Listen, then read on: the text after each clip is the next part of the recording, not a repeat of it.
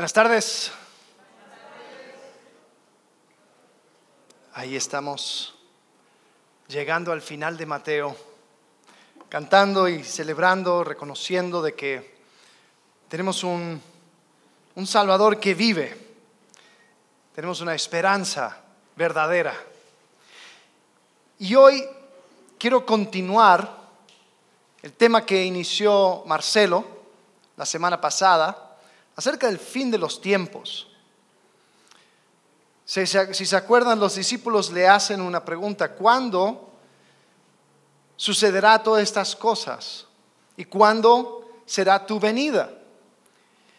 Y Jesús va respondiendo, y si se acuerdan, la semana pasada Marcelo nos habló acerca de la necesidad de llegar a estos pasajes con menos, ¿qué era? Especulación y más fidelidad. Y la pregunta es, ok, muy bien, llego con fidelidad, pero ¿qué significa ser fiel? Lo bueno es que Jesús lo responde y pasa el capítulo 25 hablando acerca de lo que significa ser fiel ante la venida de Jesucristo. Si vas a tomar notas, esta va a ser mi idea central, la preparación para la llegada del rey requiere una lealtad activa. Preparación para la llegada del rey requiere una lealtad activa. Y, el hablar de lealtad es, interesante porque lealtad es, quizás eh, en, en, nuestra mente un poco más que fidelidad, ¿no? Porque fidelidad uno dice, ¿Tú eres fiel? No, pues sí, yo soy fiel. Si, uno es, eh, por ejemplo, eh, imagínate una persona, a ver, ¿alguien tiene un, equipo favorito de fútbol? América, las Chivas. ¿Alguien que es de gallos? Algunos, bueno, está bien. Eh, ¿No son muy aficionados? A ver, a las tres, dime, dime el nombre de tu equipo favorito. Uno, dos, tres. Ok. Cruz Azul, ahí está.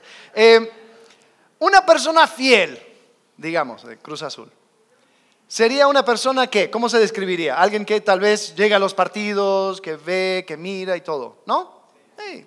soy fiel, ahí estoy, ahí llego.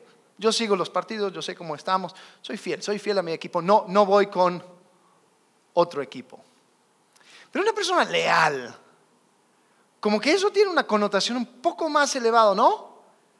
Una persona leal es una persona que se la juega. Es, una persona que eh, se siente parte de. Y no me pidas una, una, eh, una, definición gramática o lo que sea. Solamente te digo, al escuchar las dos palabras, siento que leal tiene una connotación de mayor involucramiento. Entonces, sí, la fidelidad es importante, pero yo creo, y, vamos a ir a través del capítulo 25 viendo este tema, y quiero que explores conmigo cómo se ve una lealtad activa al rey. Comencemos con el final del capítulo 24. Jesús está terminando todo su, discurso eh, y dice, por eso también ustedes estén preparados, porque a la hora que no piensan, vendrá el Hijo del Hombre. Por eso nadie puede predecir, que el momento que ya pones una predicción, ya, ahí, no, ¿no? Entonces, menos especulación, a la hora que no, no piensan, vendrá. Pero después, o sea, ¿no es rara esta frase? Estén ustedes preparados porque no, no saben cuándo va a ser la hora. Entonces, ¿cómo podemos estar preparados? ¿Cuál es la manera? Bueno, yo creo que lo describe aquí. ¿Quién es, pues, el siervo fiel y prudente a quien su Señor puso sobre los de su casa para que les diera la comida a su tiempo? Dichoso aquel siervo a quien cuando su Señor venga lo encuentre haciendo así. De cierto les digo que lo pondrá sobre todos sus bienes. Pero si aquel siervo es malo, y dice en su corazón, mi Señor tardará. Y empieza a golpear a sus consiervos y come y bebe con los que se emborrachan. Vendrá el Señor de aquel siervo el día que no lo espera y a una hora que no sabe, y lo azotará severamente, le asignará un lugar con los hipócritas, y allí será el llanto y el crujir de dientes. Entonces está hablando acerca de un mayordomo, ¿no? Y este mayordomo tiene la responsabilidad de cuidar también a los otros consiervos, de darle, como dice, la comida a su tiempo y todo lo demás. Esa es su responsabilidad. Y lo que Jesús dice es, el que no es fiel es aquel que empieza a especular y pensar que, no, pues la llegada va a ser en otro momento, va a tardar. Y empieza a vivir basado en esa especulación, pensando, pues yo todavía tengo tiempo, puedo hacer lo que a mí se me da la gana. Y empieza a vivir de una forma que no va de acuerdo a su responsabilidad. Entonces es la primera cosa. Yo creo que una lealtad activa se ve como lealtad a la responsabilidad. Lealtad a la responsabilidad. y la pregunta aquí es, ¿qué fuimos llamados hacer. ¿Cuál es nuestra responsabilidad? En esta parábola tenemos al mayordomo. Su responsabilidad es cuidar de los consiervos, tratarlos bien, darles su comida a su tiempo y manejar bien la casa. Bueno, Jesús habla acerca de un reino invertido. Lo tenemos en el video cada, cada comienzo de, de sermón por el último año, ¿no? Un reino invertido donde el mayor servirá eh, cuando los discípulos de Jesús en Mateo 20 estaban peleando, Jesús dice, eh, esperen, esperen, esperen. Ustedes saben que los gobernantes de los gentiles se enseñorean de ellos y que los grandes ejercen autoridad sobre ellos. Es decir, la manera de ser de los gentiles, el mundo, es con eh, esas muestras de poder abierta. El que tiene el poder hace las reglas. Dice, no ha de ser así entre ustedes, sino que el que entre ustedes quiera llegar a ser grande será su servidor. Y el que entre ustedes quiera ser el primero será su siervo. Habla de una actitud de servicio y lo, lo determina como una responsabilidad dentro de este reino invertido. Cuando Jesús da el ejemplo del mayordomo, él dice, sería un gran problema si el mayordomo empieza a actuar como si él fuera el, encargado de absolutamente todo, que empieza a maltratar a sus otros siervos. El problema es que eso no nos gusta. El problema es que nosotros pensamos, bueno, si, si Jesús estuviera aquí, entonces yo, yo obviamente me portaría a la medida. Pero como no le siento, como no está aquí todavía y seguimos esperando su regreso, pues, y a lo mejor va a tardar, pues empiezo a darme ciertos lujos, ¿no? Quizás comienzo a desinvertir el reino invertido. Y así vamos pareciéndonos más al mundo. Adoptamos las reglas y las normas de este mundo Jesús dice, no ha de ser así entre ustedes. Entonces tenemos esa responsabilidad de reflejar el carácter de Jesucristo. Una forma en que yo, yo me doy cuenta que yo hago eso es, eh, aunque no, es la llegada de Cristo, pero por ejemplo los domingos se supone que son los días donde más, eh, más santo debo ser, ¿no? O sea, porque voy a, me voy a juntar con otras personas, tengo que estar bien con Dios, ¿no? Eh, y yo me he cachado varias veces, quizás actuando de una manera incorrecta, tal vez siendo áspero con mi familia. Y pienso, no, hoy es sábado, entonces hoy no puedo, hoy no puedo estar de malas, hoy no puedo actuar de esta manera. Quizás lunes, martes sí, porque ya sí tengo casi una semana como para componerme, ¿no? Y yo creo que, no sé si te ha pasado, pero yo creo que esta es la actitud, donde yo pienso, pues todavía tengo tiempo, va a tardar mi maestro. Entonces me doy el lujo de no actuar según la responsabilidad que yo tengo. Y Jesús dice, mira, ¿tú quieres estar listo para mi venida? Una lealtad activa. lealtad a tu responsabilidad de vivir en este mundo invertido, de, de considerar a otros como más importantes que tú. Si vas a liderar, pues vas a servir. Entonces, eso es la primera cosa. Una, una lealtad a esa responsabilidad que Él nos dio. La segunda cosa, ya entrando en Mateo capítulo 25, por cierto, esto es el último de los discursos de Jesús. Mateo divide a las palabras de Jesús, los discursos, en cinco. Posiblemente sea a propósito para que eh, sea un paralelismo con Moisés. Moisés, ¿se acuerdan? Dio cinco libros. Génesis, Éxodo, Levítico, Números y Deuteronomio. Se conoce como la ley, como el Pentateuco. Jesús en Mateo da cinco discursos, cinco sermones, cinco mensajes. Este es el último. Después de esto no hay nada más. Es solamente la narrativa de Jesús eh, siendo capturado, juzgado, crucificado, resucitando y después yéndose. Estamos a capítulo 25, la última enseñanza de Jesús. Dice versículo 1 de Mateo 25. Entonces el reino de los cielos será semejante a diez vírgenes que tomando sus lámparas salieron a recibir al novio. Y cinco de ellas eran insensatas y cinco prudentes.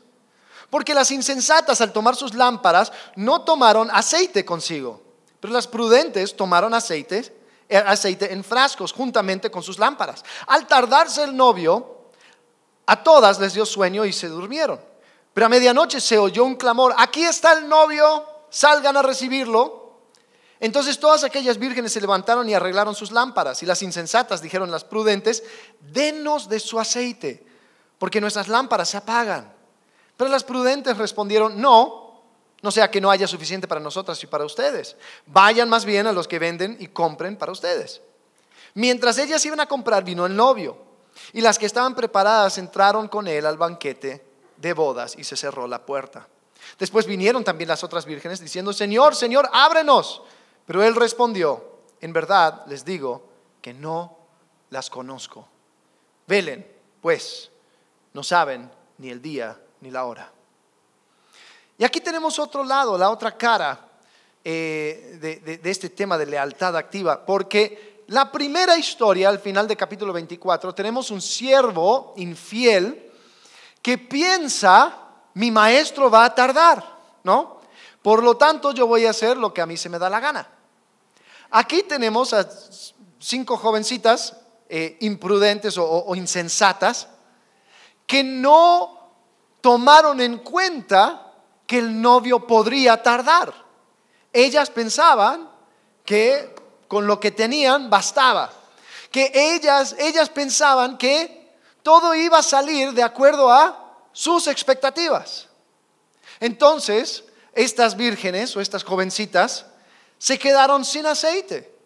Cuando pidieron aceite, pues no, entonces fueron a buscar y ya al regresar, pues no, no tenían relación con el novio. Dijo, yo no les conozco. Ahora hay muchas interpretaciones de estas parábolas, pero quiero enfocarme en la parte básica y entendiendo el contexto. ¿Cuál es el contexto en el cual está contando esta historia? ¿Cómo puedo estar listo? ¿Cómo puedo estar preparado para la venida de Jesús? Entonces, si lo vemos así, podemos entender, algo.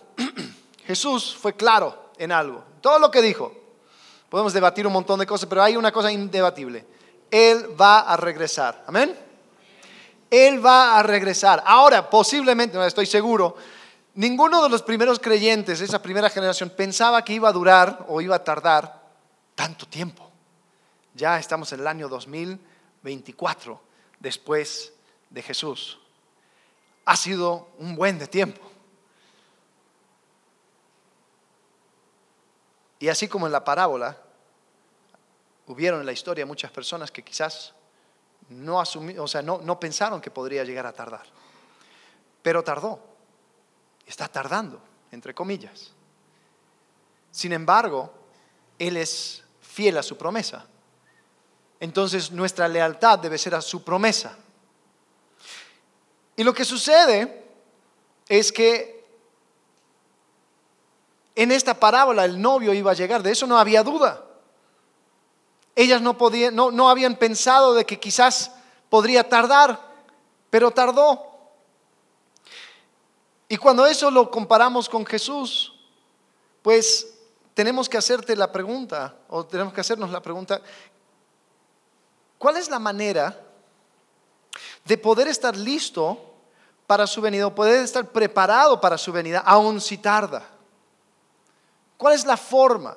¿Qué significa esto de poder eh, no quedarme como esas, esas jovencitas insensatas? Bueno, hay algo que me llama la atención y tiene que ver con, con, con de las expectativas. ¿no? Las jovencitas pensaban de que se iba a manejar de esta forma y no, no, les, no les resultó. Y después cuando piden prestado, no se le prestó. Tenía que ir a conseguir de su parte. Ahora, pensando en esto de la vida cristiana, a mí me llama la atención que hay personas que creen que las cosas deberían suceder de una cierta forma. Y cuando no les va como ellos esperan, como que no tienen otro recurso, no saben qué hacer, no, no pueden manejar cosas desprevenidas o, cosas, cosas que, que, salen fuera de lo que ellos esperaban. Y hay gente que piensa, por ejemplo, pues yo tengo tiempo. Ya después voy a arreglar mi vida, voy a ponerme a cuentas con Dios. O piensan, yo ahorita este es el tiempo para, vivir para mí. Eh, o tal vez estoy siendo fiel en este momento, pero me estoy cansando y digo, ¿cómo puede ser? ¿Cómo? O sea, ¿y si esto es por toda la vida? Y como que no sabemos cómo manejar estas cosas. Y hay algunos que quieren vivir con la fe prestada. Tal vez tienen una pareja, tal vez tienen un padre, mucho más espiritual. Entonces saben, bueno, yo, yo voy a vivir para mí, pero yo sé que, pues, mi mamá, en cualquier momento puedo ir con ella y, y ella me va a contar, ella me va a decir, me va a poner bien. Hay gente que cuando sale esa persona de su vida, quizás mamá, papá fallece, su vida espiritual se desploma. Porque ellos vivían con una fe prestada. Hay personas que creen que hay otros que pueden orar por ellos, hay otros que pueden enseñarles a ellos, hay otros que pueden tener esa relación. O sea, como que si ellos fueran el intermediario entre Dios y ellos. ¿Y sabes lo que crea eso? Una falta de relación. A tal punto que tú puedes llegar a creer que tienes una relación con Jesús, pero en realidad Él no te conoce. Porque tú querías vivir prestando la fe de otros. Y pensabas, pues yo sé pilotear esto. Yo cuando yo quiero, yo voy a ir, voy a poner mis cosas en orden, pero tú no sabes ni el día ni la hora. Entonces Jesús dice, ¿Tú quieres estar listo para mi venida? Pues encárgate tú de estar preparado. Encárgate tú de tener una relación. Yo me hago la pregunta, ¿qué cosas tendrían que cambiar en nuestra vida para poder estar listo para la llegada del rey? Supongamos, ¿no? Que yo te, te dijera con a ciencia cierta, iría todo en contra de lo que estamos hablando, pero pretende conmigo, ¿no? Yo te digo, Jesucristo vuelve el martes. Está comprobado. Ya hice todos los cálculos, ya, sí. El martes, a las once y media. ¿Cómo vivirías estos últimos dos días? ¿Qué cosas diría? Uy, no, es que tengo que hablar con tal, tengo que arreglar esta situación, tengo que, ay, tengo que eh, hacer esto, tengo que ponerme a cuentas, tengo que... Ok.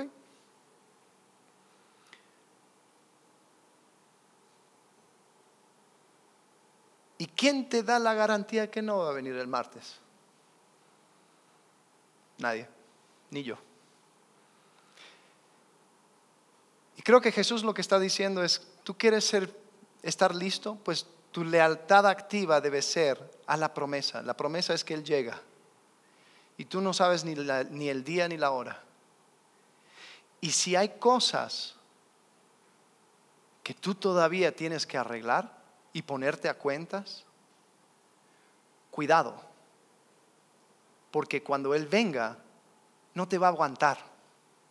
No te va a decir, ah, pues ve, sí, ve, aquí te espero. No. Entonces, se trata de una lealtad continua y diaria, donde tú estás a cuentas, donde tú estás preparado, donde tú puedas recibir con gozo la llegada de Jesucristo y no sentir que hay algo que te hace falta. Entonces Jesús aquí está diciendo, tú quieres estar listo, pues sé leal a mi promesa. Mi promesa es, yo vengo. Y yo no sé, ni, Jesús dice, ni, yo sé cuándo. Entonces, lealtad a la responsabilidad, lealtad a la promesa. Jesús continúa.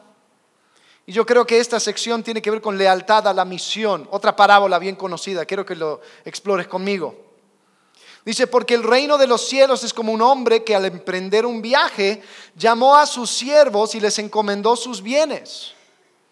Y a uno le dio cinco talentos. Aquí en la Nueva Biblia de las Américas pone en paréntesis 108 kilos de plata. Porque, ojo, talentos, nosotros nuestra palabra talento en español, significa habilidad, ¿no? Entonces a veces algunos a escuchar esta parábola piensa, ah, cinco talentos. Entonces este siervo supo eh, hacer malabarismo y cantar y podía hacer negocios y hay cinco talentos, ¿no? Y hasta hacemos la, aplicación, ¿cuál es tu talento? ¿No? Estamos hablando de dinero, son bolsas de dinero. Entonces a uno le dio cinco bolsas de dinero, a otro dos y a otro uno a cada uno conforme a su capacidad. Es muy interesante eso. Cada uno conforme a su capacidad. Entonces el maestro sabía lo que podía aguantar cada uno y dice, mira, esto es según lo que tú puedes manejar. Y se fue de viaje. El que había recibido los cinco talentos, enseguida fue y negoció con ellos y ganó otros cinco talentos. Entonces, ahí recibió el dinero, con eso compró sus carritos de tacos o compró eh, ahí para, para, los tamales oaxaqueños y ahí tenía todo su ejército de los tamalitos oaxaqueños y fue recibiendo y, y con el tiempo duplicó su dinero. Dice, asimismo el que había recibido los dos talentos ganó otros dos. Entonces este fue y no sé, compró un terreno y fue construyendo y lo vendió y con eso compró dos terrenos y construyó y vendió y ¡pum! duplicó. Dice, pero el que había recibido uno fue y cavó en la tierra y escondió el dinero de su señor. Después de mucho tiempo vino el señor de aquellos siervos y arregló cuentas con ellos. A ver, vamos a sentarnos. Y Llegando el que había recibido los cinco talentos, trajo los otros cinco talentos, diciendo, Señor, usted me entregó cinco talentos, mire, he ganado otros cinco talentos. Entonces aquí te va, cinco para diez. Entonces su Señor le dijo, bien, buen siervo y fue fiel, en lo poco fuiste fiel, sobre mucho te pondré, entra en el gozo de tu Señor. Llegó también el de, de los dos talentos y dijo, Señor, usted me entregó dos talentos, mire, he ganado otros dos talentos. Entonces, a ver, pregunta. El primero le entregó a su maestro cuánto? Diez. El segundo le entregó cuánto? Cuatro. Entonces el segundo, más de la mitad, o menos de la mitad, ¿no? Le dio. ¿Cuál es la respuesta del maestro al segundo? dice, ah, muy bien, eh, el otro siervo es nivel platino, tú eres eh, nivel bronce.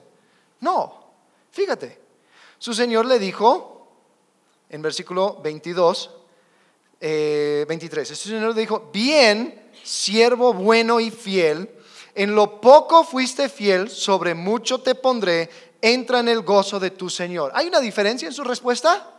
No, ¿por qué?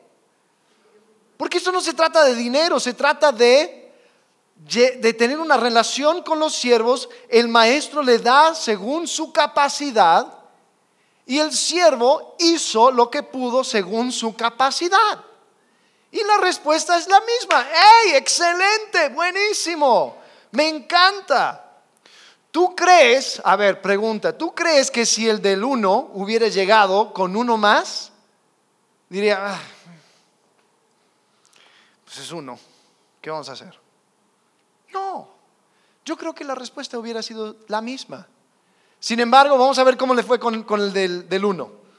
Dice, llegando también el que había recibido un talento, dijo, ah, Señor, eh, yo sabía que usted es un hombre duro que ciega donde no sembró y recoge donde no ha esparcido. Y tuve miedo y fui y escondí su talento en la tierra. Mire, aquí tiene lo que es suyo. Pero su señor le dijo, siervo malo y perezoso. A ver, suena un poco injusto, ¿no? Porque ¿qué dijo? Dijo que tenía miedo. ¿Por qué no, por qué no dijo, ¿Tuviste miedo? No, no te preocupes, bro. ¿Para qué? ¿Por qué tuviste miedo? Mira. ¿Por qué le responde así? Siervo malo y perezoso. Yo creo que el maestro conocía a su siervo y sabía que el siervo estaba haciendo excusas. Porque fíjate, fíjate cómo responde. Siervo malo y perezoso. Sabías, dice como que, ah, ¿me quieres tratar así? ¿Quieres decir que soy un hombre duro? Que eh, ciego donde no siembro y, cosecho o recojo donde no esparcí. O sea, lo que está diciendo es, mira, maestro, yo sé que tú tienes un montón de negocios y tienes tu gente y aún donde no siembras, ahí tienes tus, tus, tus retornos, pero eres un hombre duro, tuve miedo. O ah, ok, ¿me vas a ver así? Bueno, debías entonces haber puesto mi dinero en el banco. Y al llegar yo hubiera recibido mi dinero con intereses. Por tanto, quítenle el talento y dénselo al que tiene los diez talentos. Entonces el maestro mira a este siervo y dice, yo no te creo, yo no creo que tuviste miedo. Porque si tuvieras tanto miedo de perder tu inversión, lo hubieras puesto en un lugar con una inversión segura, que por lo menos hubiera recibido mi interés.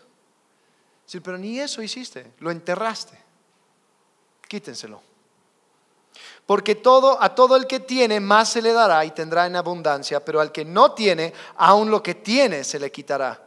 Y al siervo inútil echen las tinieblas de afuera, allí será el llanto y el crujir de dientes. Ahora, ¿qué quiere decir esta parábola? Una vez más, también se ha interpretado un montón de diferentes formas. Yo lo que quiero ver es a la luz de lo que Jesús está diciendo. ¿Cómo puedo ser fiel? O cómo puedo estar listo para la venida del rey. Yo creo que esto tiene que ver con lealtad a la misión. Porque estos dos primeros siervos, ellos eran leales a los deseos de su maestro. ¿Qué quería hacer el maestro? Quería seguir invirtiendo sus bienes, seguir sacando provecho a lo que él tenía. Lo entrega a los siervos y los siervos, los primeros dos, respetan y continúan con esa misión. El último siervo, el siervo inútil, no le importó para nada la misión del maestro, porque ni siquiera lo puso en una inversión segura. Lo enterró, ahí lo dejó, se, desinteresó de la misión del, maestro fue hizo sus otras cosas y dijo, ¿sabes qué? Toma, encárgate tú. Yo aquí no meto mano. Ah, bueno, te lo quito a ti y se lo entrego a una persona que sí le importa mi misión. Y sabes, si pensamos en Jesús, durante su ministerio Jesús vivía para apuntar a los demás a Dios, siendo él mismo un oasis de sanidad, de paz, de generosidad, en un mundo que no daba un peso por la gente que estaba a su alrededor. Jesús donde encontraba un muerto lo resucitaba, donde encontraba un enfermo lo sanaba. Fue el reflejo del carácter de Dios, la misma imagen de Dios Padre. Y durante su ministerio, su corazón se rompía por aquellas personas que estaban dispersas. Fíjate lo que dice Mateo 9, 35. Dice, Jesús recorría todas las ciudades y aldeas, enseñando en las sinagogas de ellos, proclamando el Evangelio del reino, sanando toda enfermedad y toda dolencia. Y viendo las multitudes, tuvo compasión de ellas porque estaban angustiadas y abatidas como ovejas que no tienen pastor. Entonces dijo a sus discípulos, la cosecha es mucha, pero los obreros pocos.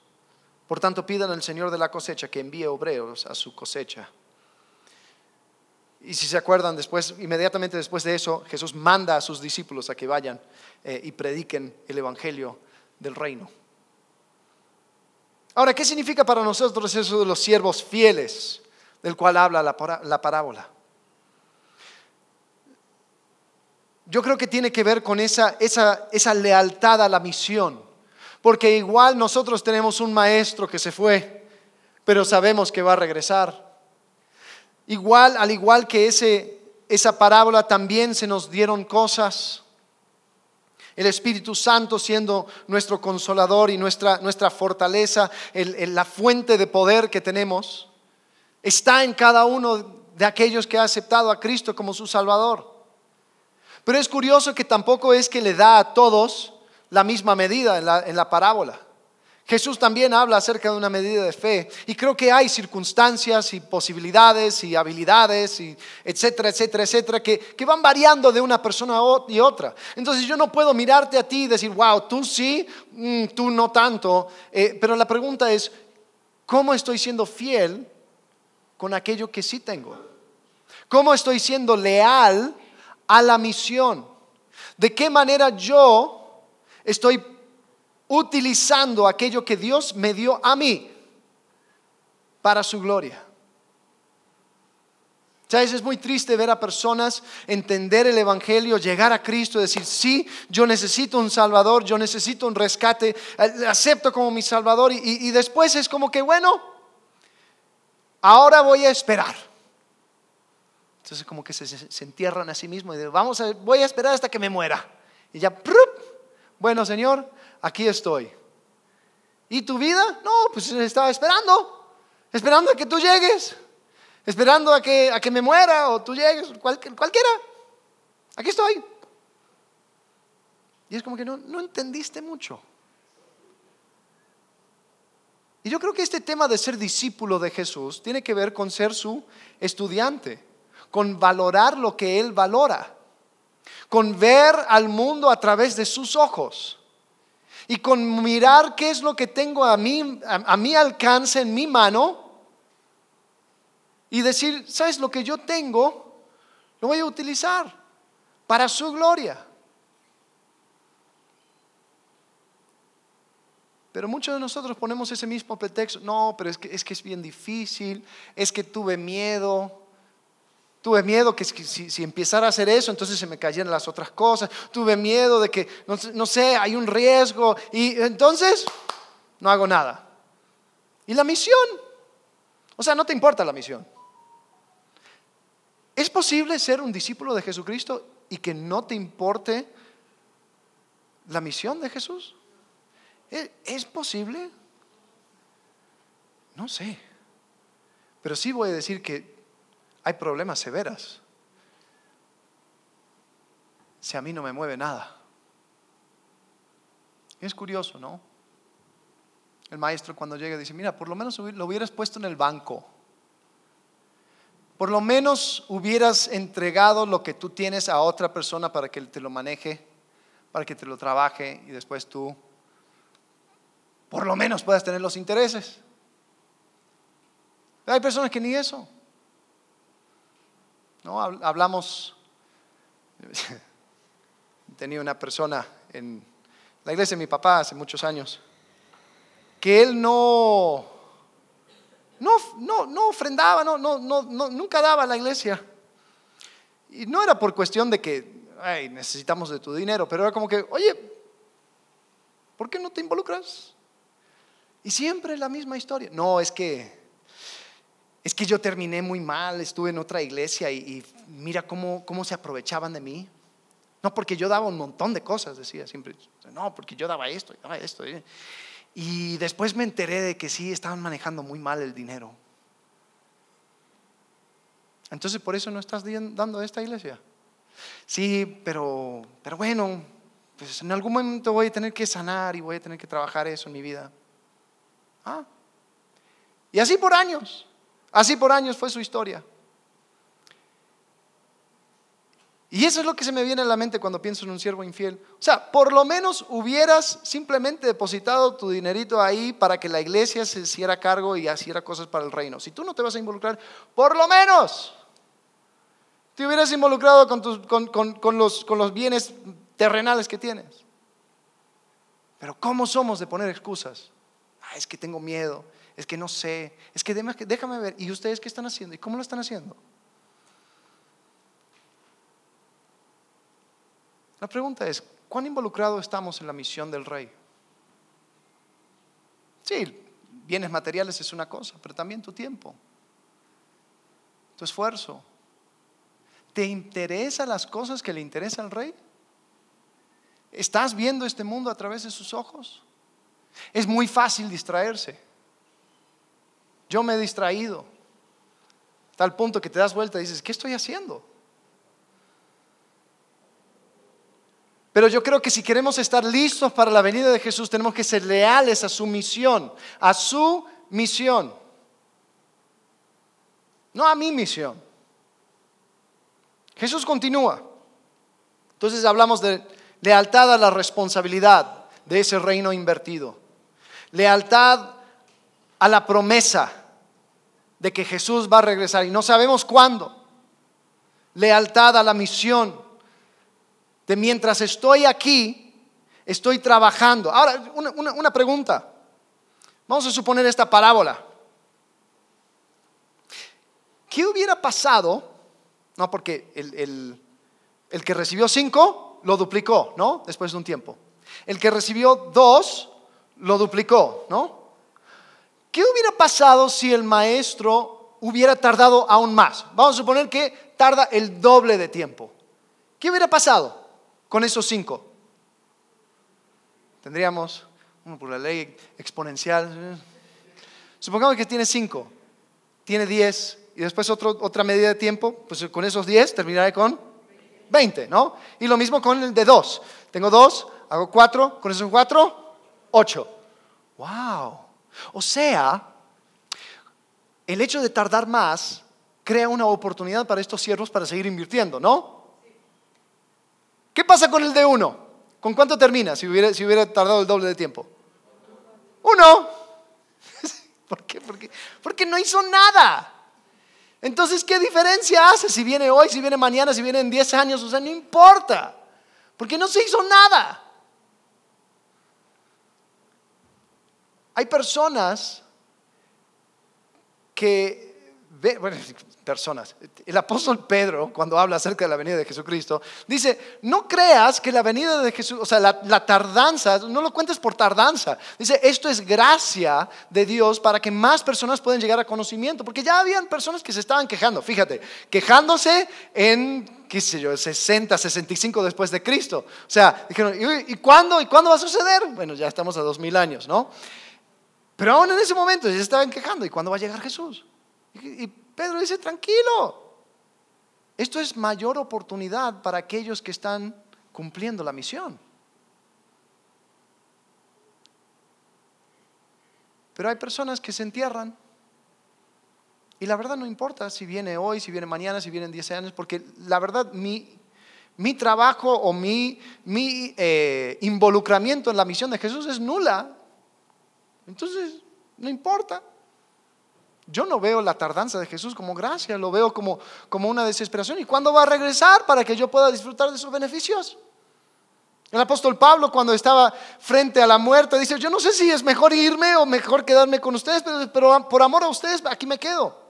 Porque estoy haciendo algo, estoy involucrado en la misión. ¿Quieres estar listo para la venida de Jesús? Involúcrate, sé leal a su misión lealtad a la misión y por último lealtad a las enseñanzas. Lealtad a las enseñanzas. Vamos a terminar el capítulo 25. Dice, pero cuando el Hijo del Hombre venga en su gloria y todos los ángeles con él, entonces se sentarán en el trono de su gloria y serán reunidas delante de él todas las naciones y separará a unos de otros como el pastor separa las ovejas de los cabritos y pondrá a las ovejas a su derecha y los cabritos a la izquierda. Entonces el rey dirá a los de su derecha, Vengan, benditos de mi Padre, hereden el reino preparado para ustedes desde la fundación del mundo, porque tuve hambre y ustedes me dieron de comer, tuve sed y me dieron de beber, fui extranjero y me recibieron, estaba desnudo y me vistieron, enfermo y me visitaron, en la cárcel y vinieron a mí. Entonces los justos le responderán diciendo, Señor, ¿Y cuándo te vimos hambriento y te dimos de comer o sediento y te dimos de beber? ¿Y cuándo te vimos como extranjero y te recibimos o desnudo y te vestimos? ¿Cuándo te vimos enfermo en la cárcel y vinimos a ti? El rey les responderá, en verdad les digo que en cuanto lo hicieron a uno de estos hermanos míos, aún a los más pequeños, a mí lo hicieron. Entonces dirá también a los de su izquierda, apártense de mí, malditos, al fuego eterno que ha sido preparado para el diablo y sus ángeles. Y de vuelta, porque tuve hambre, no me dieron de comer, etcétera, etcétera. Y después ellos preguntarán, ¿y cuándo tuviste hambre y te dimos de comer? O, no te dimos de comer. ¿Cuándo no te vestimos? ¿Cuándo no fuimos a visitarte en la cárcel? Él entonces les responderá, en verdad les digo que en cuanto ustedes no lo hicieron a uno de los más pequeños de estos, tampoco a mí lo hicieron. Estos irán al castigo eterno, pero los justos a la vida eterna. Entonces, antes de entrar en tanto detalle acerca de estas cosas, vamos a enfocarnos en lo básico. Hay dos grupos de personas. Un grupo de personas no actúan a favor de los más pequeños, de los más vulnerables. El otro sí. Y Jesús dice, tú lo hiciste por los más pequeños, pues lo hiciste a mí. Y los otros, pues cuando nosotros, claro que te servimos, claro que no, no, pero es que no lo hiciste a los más pequeños. Mira, les digo, si Jesucristo mismo llegara aquí, de forma que tú lo pudieras ver, pues obviamente tu comportamiento cambiaría, obviamente cambiaría tu forma de, ver las cosas y, y, wow, ahí estarías, Jesús, por ti hago todo, cambiaría todo, o sea, ¿qué necesitas? Yo aquí es tu siervo, ¿no?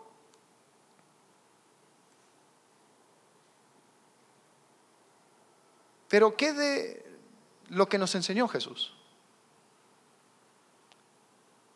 ¿Qué pasa con lo que Él nos dejó? No, Jesús, si tú llegas aquí, pues yo aquí para lo que tú necesites.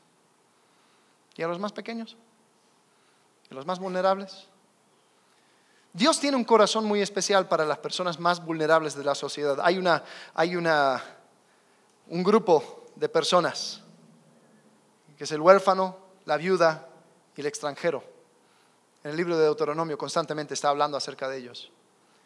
Cuida al huérfano, cuida a la viuda, cuida al extranjero. Y es curioso que muchas veces esas son las personas más invisibles dentro de la sociedad. Y el apóstol que Jesús más amaba, Juan, cuando él escribe a la iglesia, primera de Juan 4:20 dice, si alguno dice, yo amo a Dios, pero aborrece a su hermano, es un mentiroso, es un mentiroso. Fíjate, ¿cuántas veces nosotros decimos, no, cuando estemos, y hasta cantamos, ¿no? Cuando esté delante de tu trono, solo quiero adorar, solo voy a adorar, solo voy a cantarte a ti y reconocer lo grande que eres. Y Juan dice, Mentira. Porque el que no ama a su hermano, a quien ha visto, no puede amar a Dios, a quien no ha visto.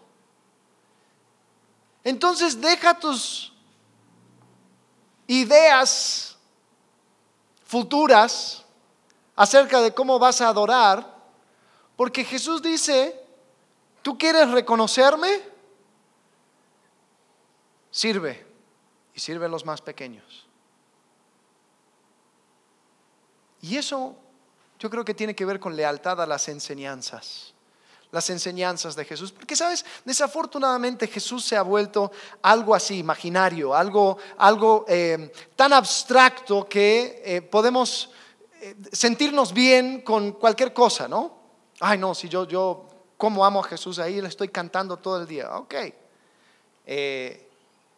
¿Y tu trato? No, tengo odio. Pero, pero Jesús habló del perdón. No, pero, pero yo no, yo no, eso no. Eh, pero yo critico. y, Jesús no habló acerca de quitar la viga del ojo. Sí, pero, pero eso no. y, y, acerca de, ¿no? Ir una milla más. Sí, pero, pero, estoy ocupado. La gente debería darse cuenta que yo soy una persona muy importante. Ok, entonces las enseñanzas de Jesús como que no, no importan mucho. ¿Sabes? Encontrar un libro, lo llaman la, didache, es una, palabra en, eh, griego, que es la, la, instrucción, y era como un manual de discipulado para la gente del primer siglo. Muy interesante, cuando lo encontraron se dieron cuenta que, wow, estas son las cosas que la gente 100 años después de Jesús estaban leyendo y, haciendo para poder eh, pues vivir en comunidad y, poder honrar esto, lo que Jesús les había dejado. Y ellos tenían algunas instrucciones y cuando bautices, bautiza así, cuando hagas esto, hazlo así. Pero lo que tuvieron también era un gran cacho del Sermón del Monte. Dijeron, sigue estas instrucciones. Estas son las instrucciones que Jesús nos dio. Y con el paso del tiempo se fue perdiendo. Hasta tal punto que hay algunos teólogos que dicen, ah, no, eso del sermón del monte pues no es para nosotros, porque obviamente es muy difícil. Eso solamente se va a poder llevar a cabo cuando Jesús venga. Pero yo difiero porque yo veo que nos ha dado el Espíritu Santo.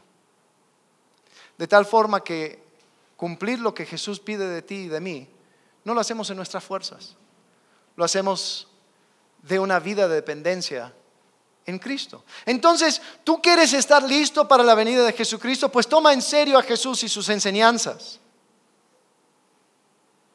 Una pregunta, ¿cómo se ve el día a día de un discípulo viviendo su vida con una lealtad activa esperando el retorno del rey.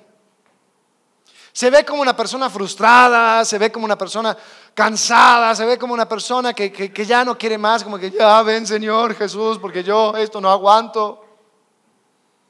No creo. Yo creo que es una persona plena, una persona que está viviendo la vida que fue creado vivir. Es una persona que ha aprendido a amar a aquellos que son difíciles de amar. Porque sabe que la manera de servir a través de mi liderazgo es en este reino invertido, el que el mayor servirá al menor. Es una persona que sigue creciendo en su fe, en su conocimiento de Cristo, aprendiendo y aplicando desde ya, para que no sea sorprendida cuando llegue la hora. Es una persona que puede esperar la llegada de Jesús, decir, si es hoy, estoy listo, porque estoy haciendo todo a mi alcance. ¿Es hoy? Perfecto, porque tengo una relación mía, propia. Yo no pido prestado a nadie. Mi relación es con Cristo. Yo creo que se ve como alguien que ve a otros como Cristo los ve. Y cuando ve sus propias circunstancias, oportunidades, habilidades y talentos, piensa constantemente en cómo avanzar la misión que nos dejó Cristo. Creo que una persona que está preparada y leal es una persona que toma a Jesús en serio. Que lo que dijo acerca del perdón, acerca del más débil, acerca de considerar al otro, no lo dijo al aire, lo dijo para nosotros. Es una persona que reconoce su necesidad de dependencia del Espíritu Santo. Ahora, tal vez terminamos esta tarde y dices, ah, gracias Alex, me siento una porquería, siento que tengo tantas cosas que cambiar, tantas cosas que ajustar. Sí, el pensar que si Jesús llegaría el martes, pues eso me aterra. Muy bien, cumpliste lo que quisiste hacer, me siento mal. Ojo, no quiero que te vayas así, porque esto se trata de un caminar en fe. Eh, Marcelo contó acerca de, las crónicas de Narnia, la pequeña Lucy. Yo también estoy, con, mis hijos leyendo la trilogía y hay una escena donde Lucy está, eh, ve al, al, león Aslan, que es un tipo de Cristo, según el autor, y, y Aslan le dice, llama a tus hermanos para que, para que venga. Y ella estaba bien preocupada porque, porque sus hermanos por alguna razón no, no ven al león, no le, no podían ver. Entonces cuando decía, no, mira, está por allí, ¿qué? No veo nada, no hay nada. Entonces ella va y le cuenta, y ellos obviamente no la creen, dicen que está loca, pero ella dice, pues yo voy a seguir al león, y ella va, le sigue.